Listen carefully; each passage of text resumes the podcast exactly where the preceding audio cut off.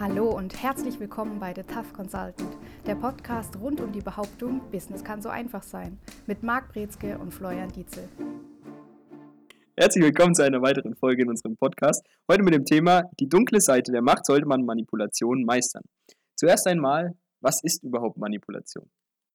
Bei Manipulation sprechen wir davon, dass wir versuchen, unser Gegenüber zu beeinflussen und zwar meistens entweder täuscherisch oder betrügerisch so, dass unser Gegenüber gar nicht wirklich merkt, was da vor sich geht, was da passiert. Und wenn dieser Betrug oder dieses ja, Täuschen dann bewusst wird, dann haben wir häufig die Situation, dass hier komplett das Vertrauen aufs Spiel gesetzt wird, dass wir der Person nicht mehr glauben, was sie sagt, die Informationen nicht mehr annehmen und dann ist es klassischerweise natürlich eine sehr schwierige Situation. Ja, wenn das nicht passiert, also wenn ich das gut mache und Perfektionist in der ganzen Sache Manipulation bin, dann ähm, und der Gegenüber es natürlich nicht mitbekommt und ich meine eigenen Vorteile daraus ziehen kann, ist es doch gut, oder? Vielleicht einmal, vielleicht zweimal. Aber früher oder später kommt man dazu, dass man an jemanden trifft, der das komplett durchschaut. Und wenn das dann öffentlich wird oder wenn das dann die Runde macht, dann setze ich damit meinen kompletten Ruf aufs Spiel. Ich verspiele alle Kontakte, ich verspiele alle Macht, die ich vorher gesammelt habe. Und es führt dazu, dass ich letztlich auch vielleicht alles verliere, was ich mir aufgebaut habe. Und da ist die Frage, will ich das wirklich aufs Spiel setzen? Ist das der strategische Ansatz? Ist es überhaupt strategisch zu manipulieren dann? Also kann man dann Manipulation und Strategie zusammen verwenden?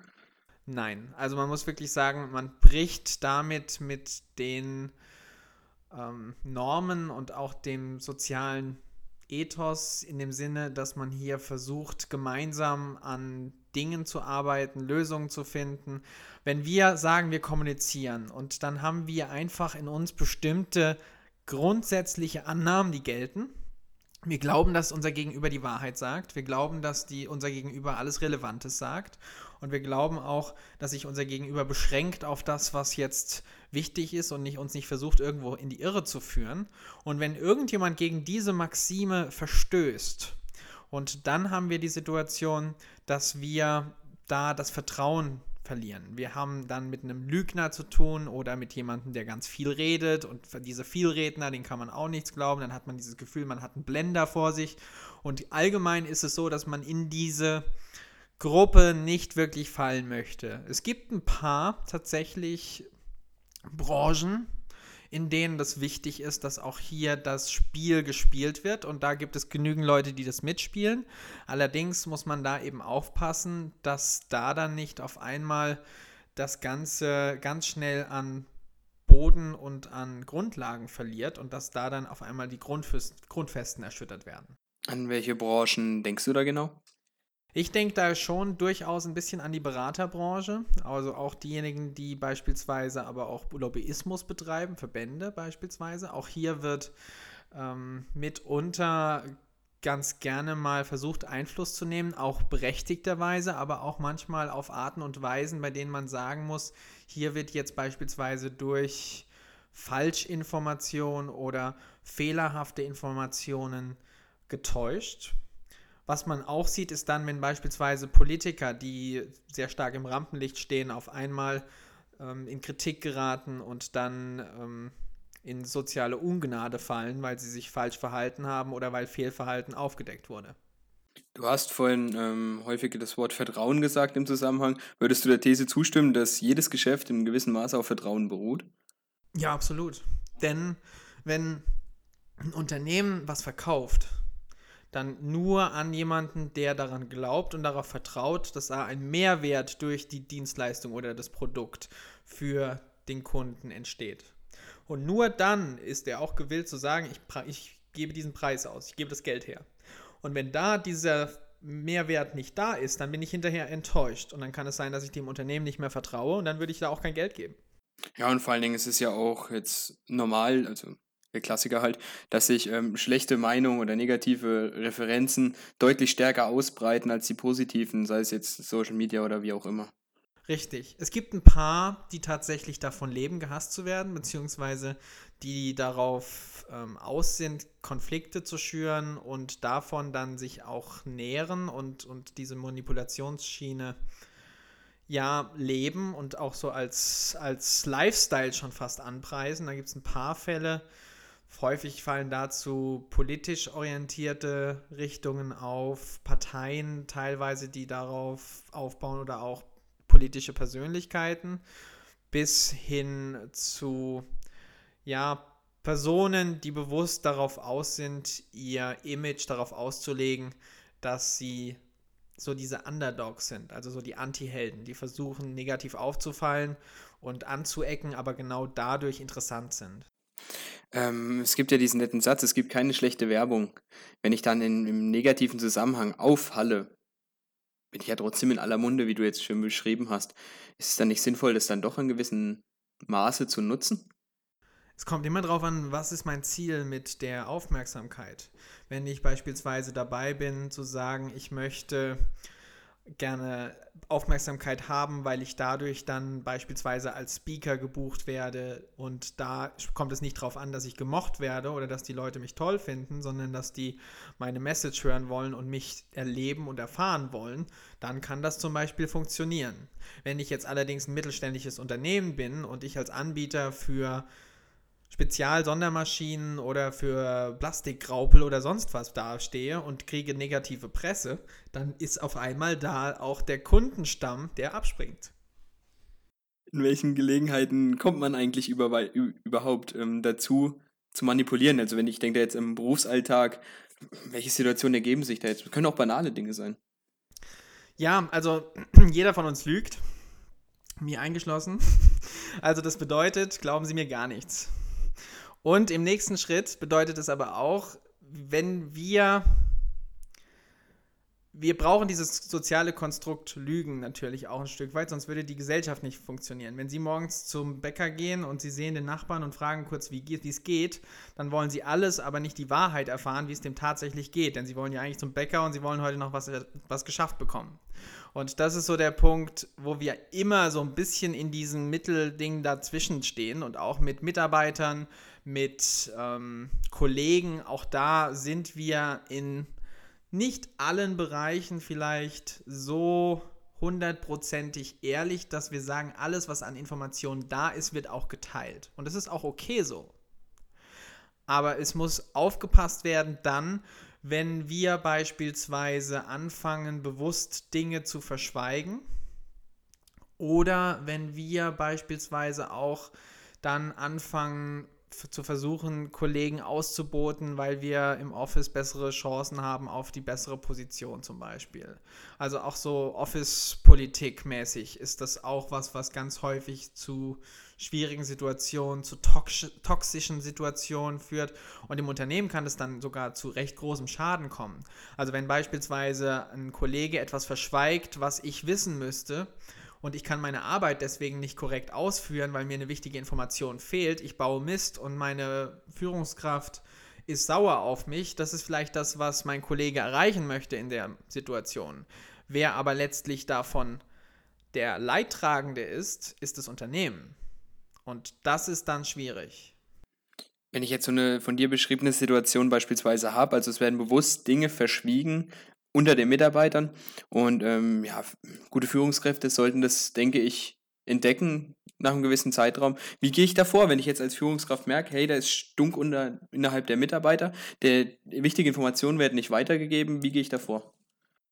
Wichtig ist, dass man eine Kultur der Kommunikation aufbaut, dass man wirklich Transparenz schafft, dass man auch hohe Kommunikationsanteile schafft, dass man wirklich viel kommuniziert und auch sehr transparent ist. Und je mehr ich das mache, desto weniger haben Täuschungen, Manipulationen, Lügen oder Verschweigen eine Chance.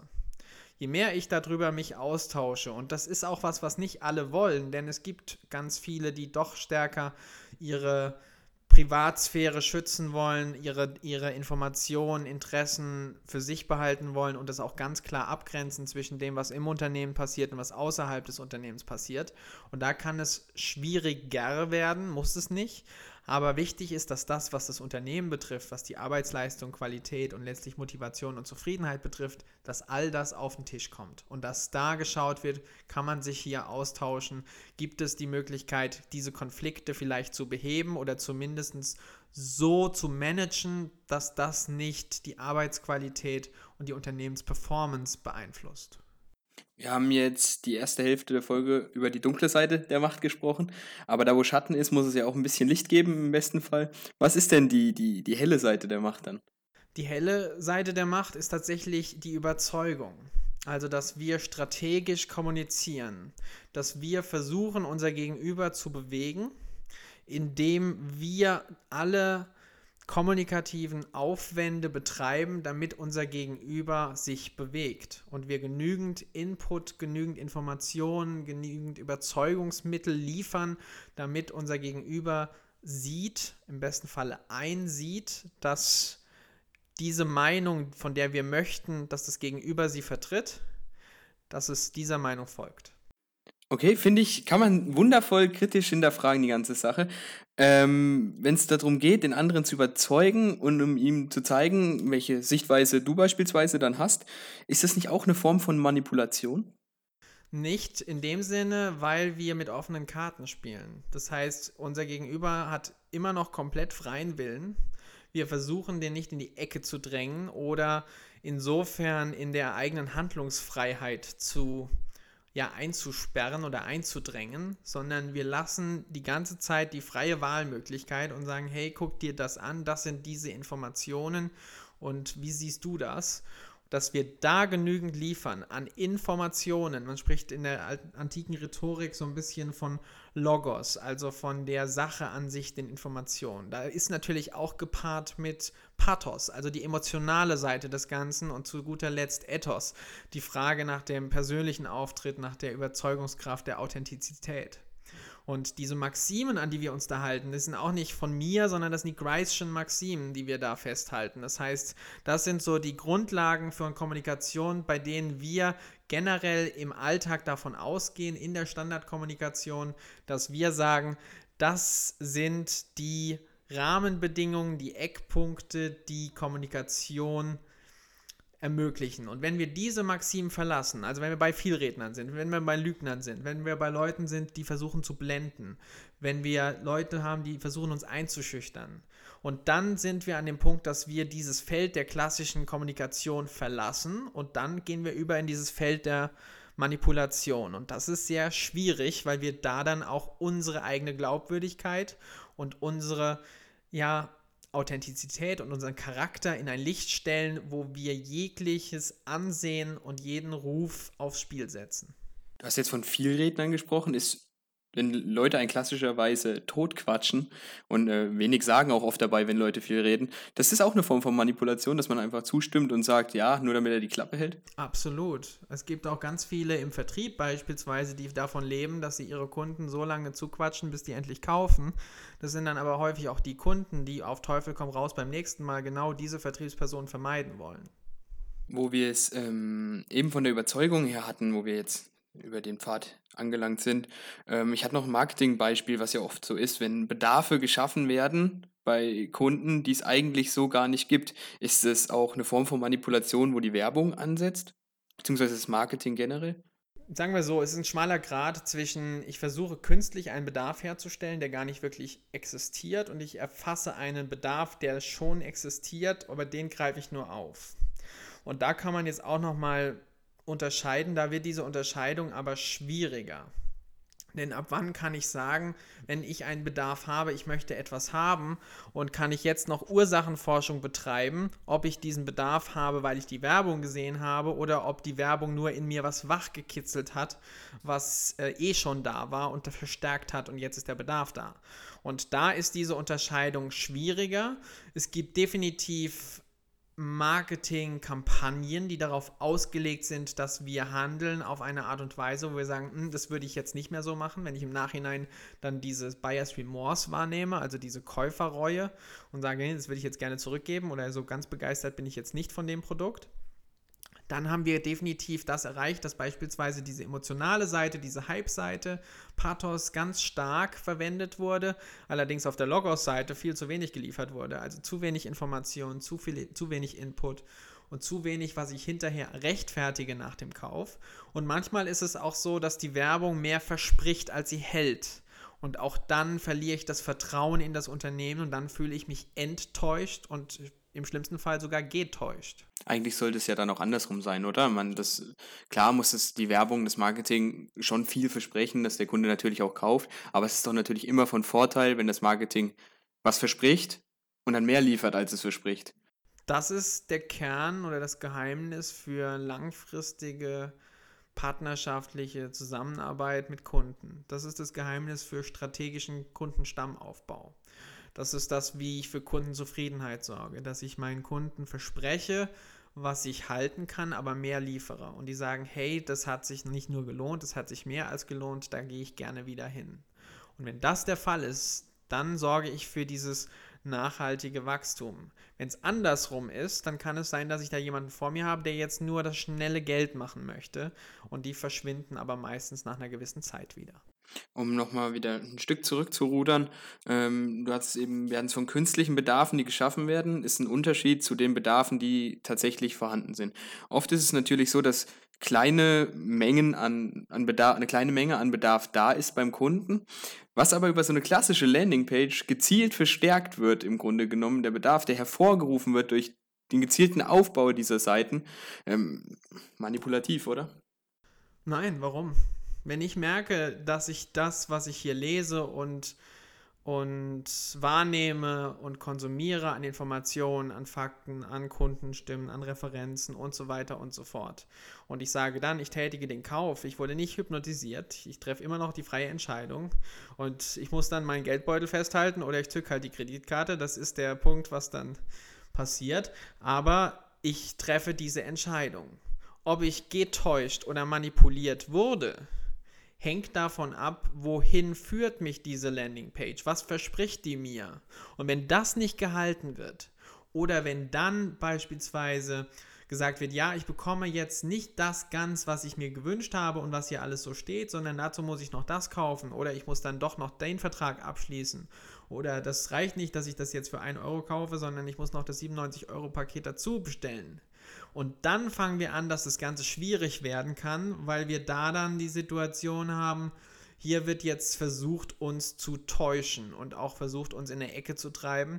Und vor allen Dingen dann, wenn wir tatsächlich das Produkt haben und erhalten haben und auch anwenden, das ist auch nochmal so ein Thema. Aber dann geht es um die Frage, das ist dann schon Täuschung zumindest geht es in die Richtung. Und man kann dann sagen, dass da bestimmt auch Leute dabei sind, die dann sagen, hm, das war jetzt ein Fehlkauf. Und ein paar von denen, die das sagen, sagen, da kaufe ich nicht mehr. Und ein paar geben sogar zurück und sagen, nein, ich möchte das nicht mehr. Hast du jetzt oft von Täuschung gesprochen? Ist Manipulation und Täuschung dasselbe eigentlich? Oder gibt es da Unterschiede?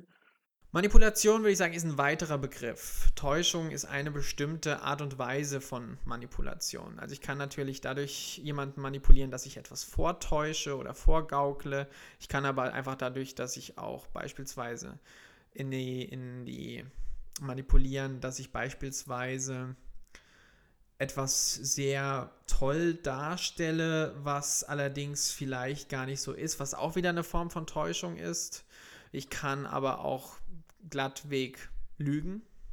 Das würde ich sagen, geht schon über die Täuschung hinaus, weil das ist schon ein Schritt weiter. Also generell ja, manipulieren heißt eben, ich bewege, ich versuche mein Gegenüber so zu beeinflussen, was das Gegenüber eben mehr oder weniger in eine Richtung lenkt, in die es gar nicht so wirklich gehen will. Ja, du hast jetzt oft auch Lügner genannt. Das, man spricht ja oft von chronischen Lügnern, also Menschen, die öfter lügen als andere noch.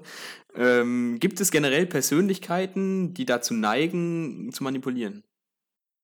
Ja, es gibt Persönlichkeiten, es gibt Persönlichkeitstypen. Die Gründe dafür gehen natürlich ein bisschen tiefer in die Psychologie. Wir haben auch jetzt gerade eine Präsidentschaft hinter uns ähm, von den US-Amerikanern, bei denen sagen wir mal, das Thema Lüge und Fake News im Vordergrund stand und es eben nachweislich Falschaussagen gab, die in den, ich glaube, 97 Lügen pro Tag oder so konnte man da nachweisen.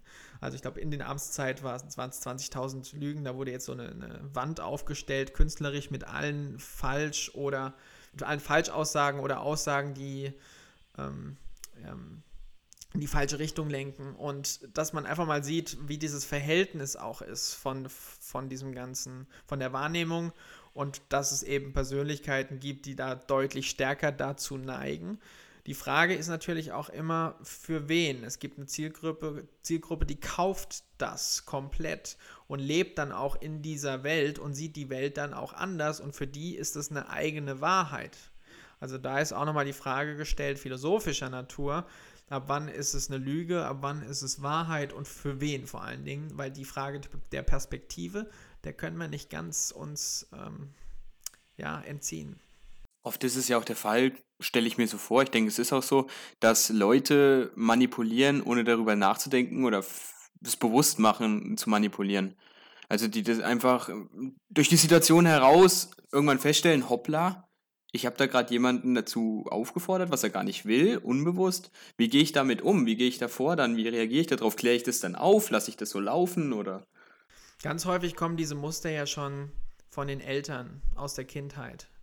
Und wir wurden schon ganz früh in vielen Familien dazu erzogen, dass wir bestimmte Dinge machen, um beispielsweise den Eltern zu gefallen. Oder auf eine bestimmte Art und Weise wurden wir mehr oder weniger dazu verleitet, uns schuldig zu fühlen, wenn wir irgendwas nicht machen und dann haben wir es gemacht. Auch das ist so eine grundsätzliche Form von Manipulation, die da stattfindet und das tragen wir natürlich alle auch ins Erwachsenenalter mit rein und häufig unreflektiert. Und da passiert es, dass wir unser Gegenüber eben auch häufig manipulieren, ohne dass wir es vielleicht sogar so nennen würden. Je besser wir werden als Führungskräfte, als strategische Denker und Kommunikatoren, desto feinfühliger werden wir für die eigene Wirkung. Das heißt, wir wollen darüber nachdenken, wie wir selbst wirken, darüber reflektieren und das auch bewusst einsetzen, beziehungsweise da vielleicht auch bei bestimmten Punkten dagegen reden und auch vorwarnen, beziehungsweise gegensteuern, wenn wir Wirkungen erzielen, die wir so nicht intendieren. Ich denke, das sind jetzt viele Faktoren gewesen, am Ende jetzt gerade, was du schön zusammengefasst hast, wo sich viele, viele Führungskräfte auch generell mal selbst analysieren und hinterfragen sollten. Ähm, hast du dem am Ende der Folge noch was hinzuzufügen? Sucht nach Feedback. Ganz häufig unterschätzt man die Möglichkeit, was alles so im Kopf vom Gegenüber los ist, wenn auch gerade der, wenn der eigene Kopf vor allen Dingen gerade voll ist. Und dass man da dann einfach mal nachfragt, was ist gerade los, was passiert gerade und sich darauf einstellt, weil man dann am besten lernt, wie das eigene Verhalten tatsächlich wirkt. Ja, wir sind am Ende der Folge angelangt. Ich denke, es war eine recht spannende Folge. Ging auch schnell rum. Ähm, ja, so soll es immer sein bei unseren Folgen, schnelllebig. Ähm, wenn Fragen da sind, gerne einfach an die service at mbinspirations.com. Ähm, wir sind offen für Feedback, für Fragen, auch was Sie interessiert. Gerne einfach mal raushauen. Wir hören uns nächste Woche. Bis dann. Ciao. Und das war's wieder mit The Tough Consultant. Bei Wünschen, Fragen oder Anregungen schreiben Sie eine Mail an service at mbinspirations.com oder erhalten Sie weitere Infos unter www.mbinspirations.com.